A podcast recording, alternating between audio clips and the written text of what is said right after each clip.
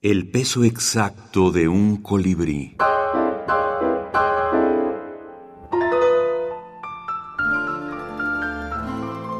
El mito de Penélope en la minificción.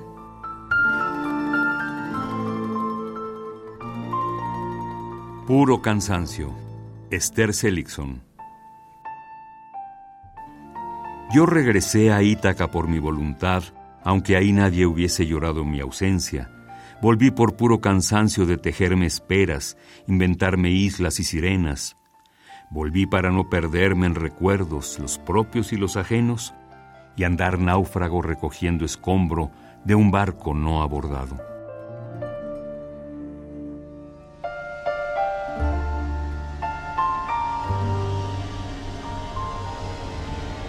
El tejido de mar, Gabriel Trujillo Muñoz.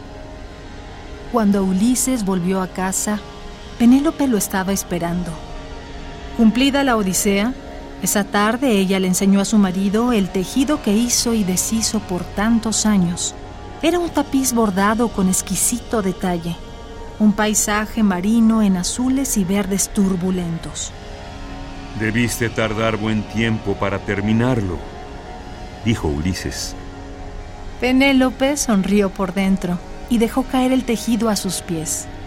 En cuanto el tapiz tocó el suelo, este se volvió agua. Ulises, ante semejante encantamiento, no pudo moverse. Su esposa lo tomó de la mano y lo llevó a la cama.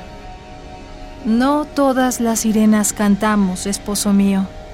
Hay unas como yo que tejemos nuestros deseos con plegarias y susurros, que atrapamos con infinita paciencia el corazón de los hombres.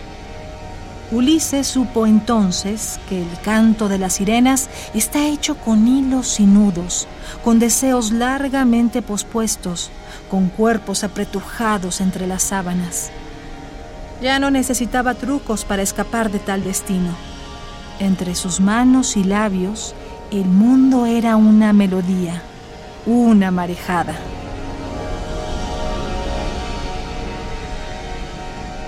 Para poder abordar estos textos minificcionales, primero debemos partir evidentemente de la concepción eh, fundacional del personaje en el poema griego. ¿no? Penélope evidentemente es caracterizada solamente por dos cualidades. Una de ellas es su fidelidad conyugal y la otra su paciencia. Entonces, partiendo de ambos atributos, es como podemos leer las, las minificciones y vemos cómo se trata en cada una de ellas.